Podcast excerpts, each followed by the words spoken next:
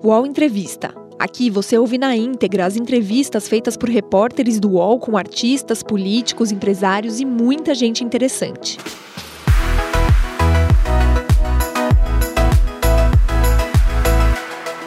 Olá para vocês que nos acompanham nas nossas plataformas do UOL. Eu sou Thaís Oyama e estou aqui hoje com o senador Tasso Gereissati, do PSDB do Ceará. Senador, obrigada por estar com a gente. Oi, Thaís. Sempre um prazer estar com você e seus amigos telespectadores. Obrigada, senador. O senhor sempre disse que o Congresso, neste governo Bolsonaro, foi a instituição mais afetada e mais ofendida pelo governo Bolsonaro. Né?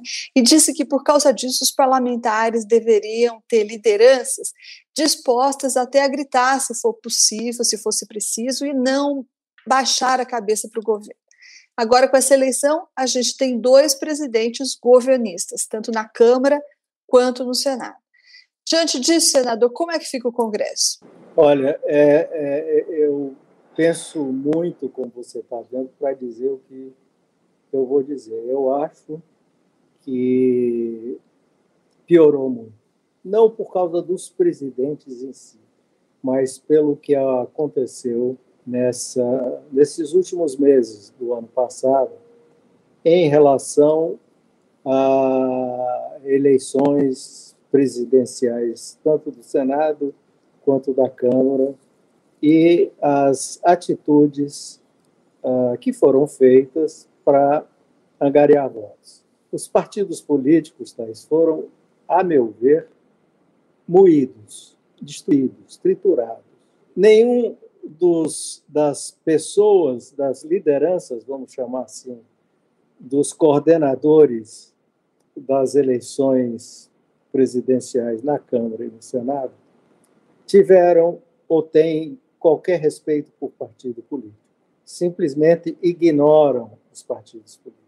Eu não conheço nenhum parlamento do mundo em democrático que funcione sem os partidos políticos. Partidos políticos com diferentes tendências, com diferentes ideologias, com visões diferentes do mundo. Aqui no Brasil, nós não temos mais isso, principalmente de uns tempos para cá. A percepção dos articuladores das campanhas é que os senadores e deputados eram muito mais facilmente é, cooptados através individualmente discutindo projetos ou ambições pessoais do que através das lideranças políticas ou das visões partidárias. E ah, instituíram isso nessas eleições. E você vê o PSDB rachou, o PMDB rachou, o DEM rachou, e os partidos não existem mais como, como uma entidade orgânica com projetos e com programas. Só para o espectador entender, desculpe interrompê-lo, senador. É, o senhor está dizendo, então, que o fisiologismo tomou conta dessas eleições no Congresso, o toma lá da cá foi feito de maneira a atropelar os partidos. Não foi sempre assim? Qual a diferença entre o que aconteceu nessas eleições e o que já aconteceu no passado? É, no passado sempre houve, fisiologismo sempre existiu, Thaís, como você sabe disso. Mas não era uma coisa tão institucionalizada e generalizada e havia núcleos partidários que davam tom. Agora não. Agora ah, se desrespeitou completamente os partidos. Não, não, é nem que se desrespeitou, foram ignorados os partidos. E ah, a questão do, do individual foi institucionalizada. Nós temos vários deputados novos, vários senadores novos, que entenderam que essa é a maneira de se fazer política aqui em Brasília, e essa é a maneira de relacionamento entre o, entre o Congresso e o Executivo. Uh, uh, nós acompanhamos, você deve ter acompanhado também, a caça individual a cada parlamentar, independente das decisões partidárias ou das discussões partidárias. No meu partido, por exemplo, ah, nós vimos isso, nós tínhamos a discussão partidária e quando nós estávamos no meio da discussão, nós vimos que isso era encenação ah, pura e simples, porque individualmente já tinha sido conversado com um e com o outro a revelia de qualquer visão que fosse do partido. Você vê, por exemplo, a proporcionalidade. A idade era uma visão partidária. Quem vai para a mesa? A proporção de pessoas que iam para a mesa era em função do, do partido e do tamanho da sua bancada. Isso aí foi destruído. Não existe isso. São critérios individuais e arbitrários dos, dos, dos vencedores, vamos dizer assim. Ah, por exemplo, quem escolhia a, a primeira comissão a ser presidida, o primeiro, a maior bancada, a maior bancada no Senado, por exemplo, escolhia qual era a comissão a ser escolhida para presidir. A segunda bancada fazia a segunda pedida, a segunda escolha. Agora não. Você vê, por exemplo, como exemplo claro disso, e sem nenhuma crítica pessoal, uh, pelo contrário, eu respeito, no caso do Senado, o presidente Rodrigo, uh, no partido com a bancada relativamente média para pequena, tendo a presidência e a primeira escolha, que é a CCJ. Na Câmara eu estou vendo coisa parecida. A CCJ sempre foi da primeira ou da segunda bancada, bancada. mas ah, pelo, pelo, pelo visto, não é o que vai acontecer. Então, o que o senhor está então, dizendo, senador, só para a gente recolher aqui, uh, o que o senhor está dizendo é que desta vez a negociação, o fisiologismo, o toma lá da cá, foi feito individualmente, um corpo a corpo com os parlamentares e passando por cima dos partidos. É isso. Qual a consequência desse, desse novo, digamos, método que o governo usou? Qual a consequência para a instituição, para o Congresso e para os partidos que foram ignorados? Destruição dos partidos. O parlamento não funciona. Nenhum parlamento do, do mundo funciona sem partidos, sem alianças realmente programáticas e a um salve-se quem puder nas próximas votações em função de compromissos assumidos e não uh, em função de qualquer visão mais ampla, mais abrangente das necessidades, segundo a visão de mundo de cada partido. O seu próprio partido ficou rachado, né, senador? O senhor, pessoalmente, apoiou a candidatura da senadora Simone Tebet, mas outros quatro senadores da bancada do PSDB no Senado ficaram com o governo. Uh, sei que o senhor não quer comentar caso a caso, mas nesse caso também houve negociação, corpo a corpo, que esse foi o motivo do racha do PSDB? É, eu não vou comentar exatamente, especificamente do PSDB, mas com certeza discutindo no país, paralelamente houve uma discussão com o presidente do Senado e com membros do governo, que boa parte, parte da bancada não estava acompanhando e não estava sabendo. Quando o senhor fala o resultado disso é destruição dos partidos, como é que a gente pode projetar esse resultado de destruição dos partidos? Quais serão as consequências desse fenômeno de agora em diante, na prática, senador? Bom, na prática é isso que eu lhe disse. Não é, é, é o individualismo e a relação individual ah, com os poderes e ah, prevalecendo sobre as as relações políticas. Eu acho que alguns temas que aqueles partidos que afinal se juntaram, que aqueles parlamentares se juntaram em determinado partido por alguma ideia, então alguns temas ainda vão prevalecer. Mas no região em que o individualismo vai é, prevalecer. Em termos práticos ainda, senadores, também cria um problema para o próprio governo, para os articuladores do governo. O senhor não acha? Porque de agora em diante, em vez de negociar com partidos, eles vão ter que continuar negociando individualmente, homem a homem, o governo em relação aos parlamentares? Isso, isso sempre aconteceu, mas em menor escala com fisiologismo. O fisiologismo é insaciável. Você conhece, conhece isso, é insaciável. O governo vai ter que conviver com essa gula do fisiologismo.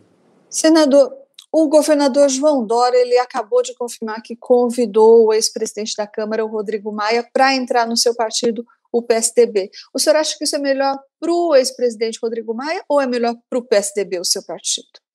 Bom, o, presidente Rodrigo Maia é um quadro, sem dúvida nenhuma, é um quadro da vida política brasileira.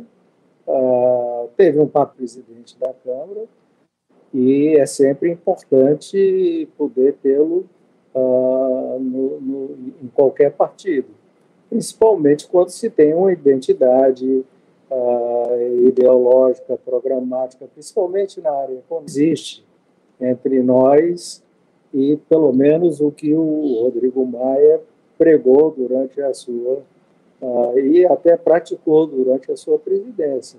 Portanto, é sempre uh, qualquer partido, acho que gostaria de ter o Rodrigo Maia. Senador, antes da eleição para as presidências da Câmara e do Senado, o seu partido, o DEM, o Luciano Huck e até o ex-ministro Sérgio Moro estavam numa discussão para a formação de uma frente ampla que pudesse fazer frente à provável tentativa de reeleição do Jair Bolsonaro em 2022. Aí teve essa dissidência, o DEM se aproximou muito do governo e a parte do ACM Neto, presidente da sigla, ficou com o governo Bolsonaro. O senhor acha que sobrou alguma coisa de pé dessa ideia da formação da frente ampla depois dessa aproximação do DEM com o governo Bolsonaro? É, eu acho que você usou uma boa expressão. Alguma coisa sobrou, mas não tudo, alguma coisa tudo bem, por exemplo, é, de, re, reconfigura essa frente que todos nós imaginávamos. Uma frente democrática, com a visão de centro não fisiológica, de centro um pouco à direita, de centro um pouco à esquerda, ao redor da defesa da democracia e de valores, de valores que nós temos que preservar. É, evidentemente, com essa posição, eu não sei realmente, eu não sei para onde o DEM vai. Todas, eu tive alguns momentos de trocar ideias, não agora, mas já há algum tempo, com o presidente do DEM, o ACM Neto, e ele me disse que não iria para o. o não sei se essas coisas mudaram. Que não iria para o governo, Bolsonaro. Não iria para o governo. Mas aparentemente mudaram e se mudaram é, é, toda a configuração que se fazia de uma ideia de centro muda também. É, o presidente do DEM, o ACM Neto, ele está sendo acusado pelo ex-presidente da Câmara, Rodrigo Maia, de tê-lo traído, porque ele disse ao Rodrigo Maia a mesma coisa que disse ao senhor, que não iria se aproximar do governo, no entanto, ele sim se aproximou. Agora, recentemente, ele disse que no futuro o DEM pode estar tanto com Dória, quanto com Bolsonaro, quanto com Mandetta, quanto com Huck e até mesmo Ciro. É, o senhor acha que o PSDB também pode estar com o DEM nessa situação ainda, senador? Não. Ou agora. Não, não, não, não, não, não quero fazer nenhuma crítica ao que disse o Neto, mas não. O meu PSDB não vai estar com Dória de maneira alguma. Com Dória, desculpe. Deixa eu repetir, com Bolsonaro. De maneira alguma. É, o, o meu PSDB ainda é o núcleo do PSDB, ah, tem muita gente hoje que eu já nem sei como pensa, mas o núcleo do PSDB, o, PSDB que, que eu presido, é radicalmente contra o governo Bolsonaro. E o responsabiliza por ah, medidas quase que criminosas em relação a turismo uh, em relação ao tratamento, à condução da, da Covid, a questão ambiental, a questão de costumes, é, enfim, a, a, questão de gestão também, inclusive até a postura de um governo em que nós vemos, por exemplo, um presidente deseducando o Brasil, levando o Brasil para vulgaridade quando faz num discurso num restaurante é, chulas e, e, e, baixas possível uh, com seus ministros rindo e batendo palminha. Isso, isso desmoraliza moralmente a presidência e o presidente da República tem que ser referente e não líder da, da, da, de um comportamento chulo como esse. O senhor já disse que, na sua avaliação, o presidente Bolsonaro já cometeu diversos crimes de responsabilidade, mas, no entanto, o senhor sempre se colocou contra a possibilidade de um processo de impeachment. O senhor continua contra a abertura de um processo de impeachment contra o presidente Bolsonaro, senador?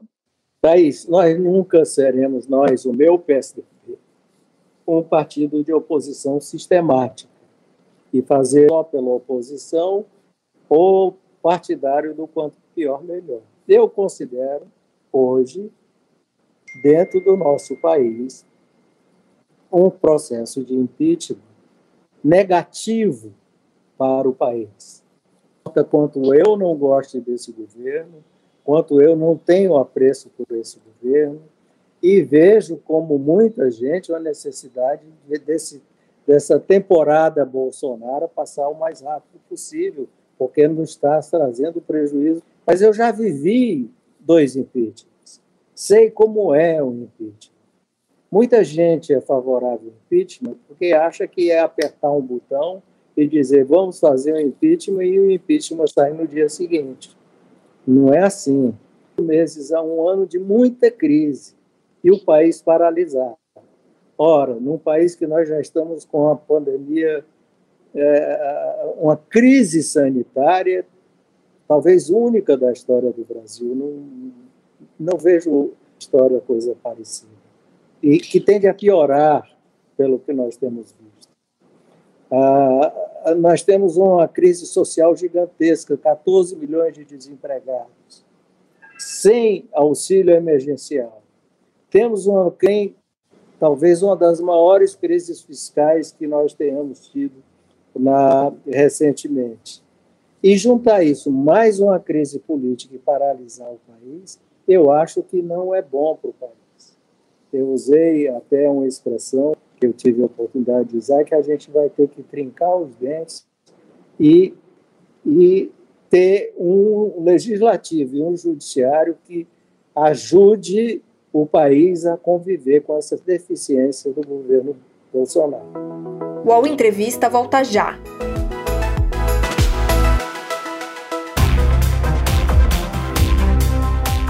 Baixo Clero é o podcast de política do UOL Toda semana eu, Carla Bigato, converso com os comentaristas Maria Carolina Trevisan e Diogo Schelp sobre temas que dominam a pauta política brasileira.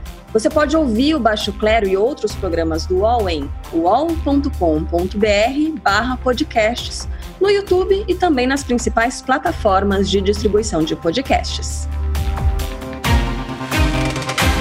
Senador, o governo agora, neste momento, está estudando a prorrogação do auxílio emergencial. Aliás, já está decidido a fazer essa prorrogação por mais três meses, pelo menos, mas por enquanto não sabe de onde vai vir o dinheiro. O senhor é autor de um projeto que está sendo relatado pelo senador Anastasia, que prevê o auxílio permanente, o auxílio definitivo. Como é que isso poderia ser viabilizado, um auxílio definitivo, senador?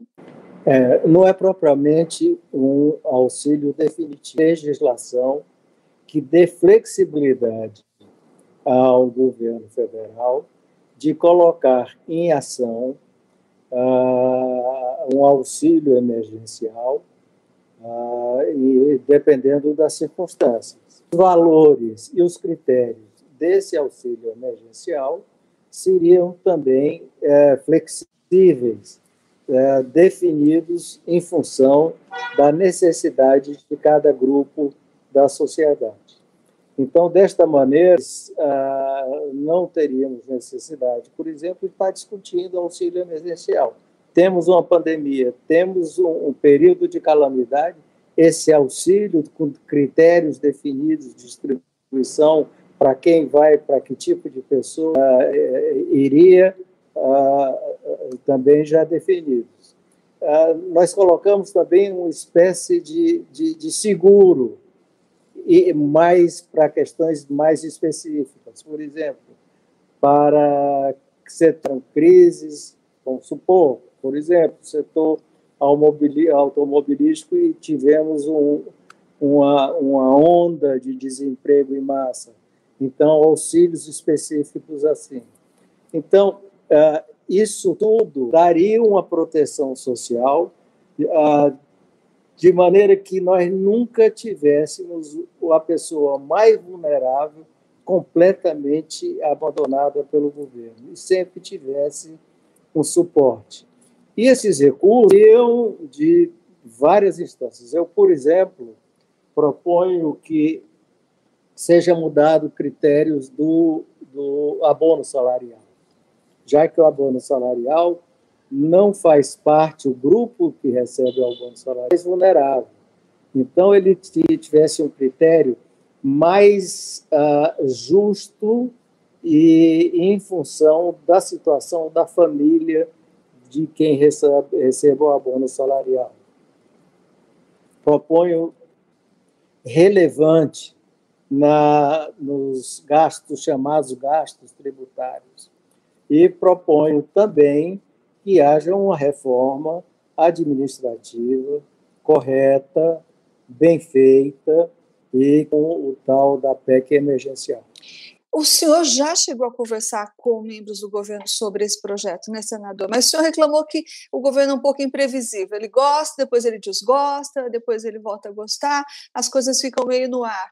E que tem muita intriga, etc. O que, que aconteceu nessa conversa aí que a coisa não andou, senador? Não, a, a, eu tinha, inclusive, tivemos em determinado, em determinado momento a expectativa de que o próprio governo, o próprio senador Márcio, pudesse colocar esse projeto em votação dentro da PEC emergencial. Mas o, o governo, por alguma razão, não aceitou. Posteriormente, é, eu conversei com o, com o, líder do governo, Fernando Vizerra, aceitou por uma série de coisas, porque havia umas discordâncias dentro do governo e que, que colocaria em votação agora em fevereiro. Com certeza levaria. E conversei também uh, no telefone, uh, por telefone, comigo, que não tinha entendido o projeto direito. No, em primeiro momento, eu vi que alguém tinha, me deu a impressão que alguém tinha dado uma interpretação diferente uh, para ele do, do nosso projeto, uma explicação para ele. Ele disse que daí gostou muito do projeto. Qual, qual foi principalmente o grande receio do ministro Paulo Guedes era que quebrasse é, esse ano o teto de gastos, que viesse a furar E o projeto está bem claro que tudo isso seria feito dentro do teto, teto de gastos para esse ano.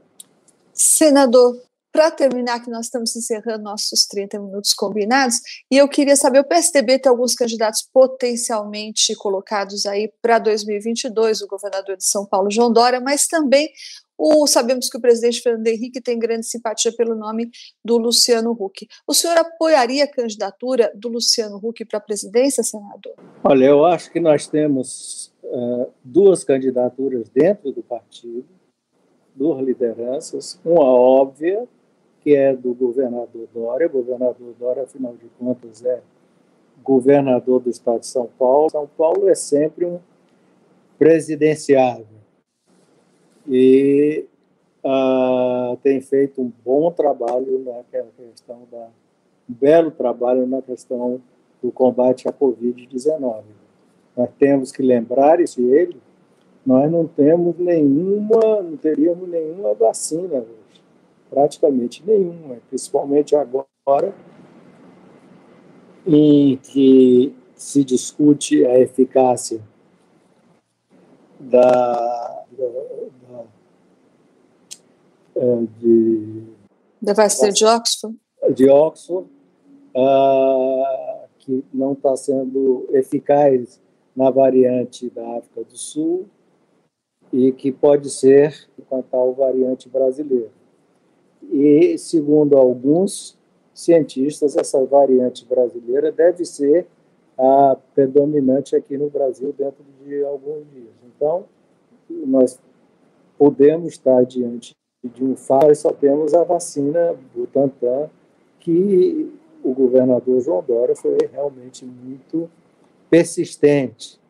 Mas nós temos também o governador do Rio Grande do Sul, que é um dos maiores sucessos políticos e administrativos eh, dessa nova geração de políticos brasileiros, eh, eleitorais, ah, tendo aonde passou tido resultados excepcionais e hoje é todo mundo, de todos os partidos e do Brasil inteiro. E o Hulk, eu vejo, sim, a possibilidade. Né? Ele não é do PSDB, mas é um, uma pessoa jovem, idealista, que tem vontade do país, tem se esforçado em aprender e tem uh, feito muita, muita, muitas viagens, muitos cursos, muitas palestras e, também é um candidato que poderíamos colocar nessa lista aí. Como eu disse para você, Thais, eu acho que o mais importante é que nós temos as pessoas que têm esses valores que nós temos, as pessoas que respeitam a democracia como sagrada, que uh, entendem a ciência como fundamental para o nosso desenvolvimento e para a nossa convivência moderna é, que vê um problema é, na falta de atenção uma humanidade, da humanidade, para o futuro da humanidade. Enfim, que, e que tem aí é onde nós temos alguma percepção, junto também com o governo Bolsonaro, uma visão uh, da tenha uma linha é, mais liberal, não é? Super liberal, mas mais liberal. Por último, senador, o senhor citou três nomes, né? o governador de São Paulo, João Dória, o governador do Rio Grande do Sul, Eduardo Leite, e a possibilidade de alguém de fora do PSDB, o apresentador Luciano Huck. Quais as circunstâncias e qual o tempo que vai definir qual seria o melhor candidato para o PSDB apostar, senador? É, é eu, não, não, eu acho que nós temos muita coisa para acontecer daqui para o fim do ano, Thaís? Eu já vi as coisas mudarem assim em menos tempo do que daqui para o fim do ano. Então, daqui para o primeiro vem, muita água uh, vai rolar debaixo da ponte. E vai ter um momento que nós vamos ter que, não diria apostar, mas investir politicamente num desses três. O que, que vai definir esse momento, senador?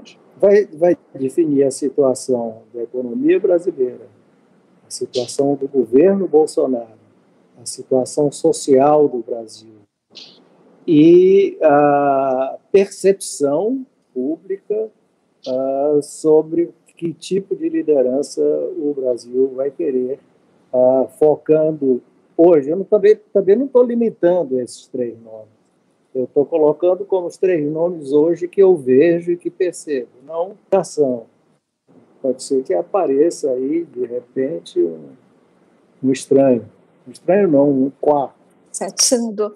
Senador Tasso Gereissati, do PSDB, muito obrigada pela entrevista. A gente fica por aqui e até a próxima, senador. Tchau para todo mundo que nos acompanhou. A nossa live termina aqui. O UOL Entrevista e outros podcasts do UOL estão disponíveis em uol.com.br/podcast. Os programas também são publicados no YouTube, Spotify, Apple Podcasts, Google Podcasts e outras plataformas de distribuição de áudio.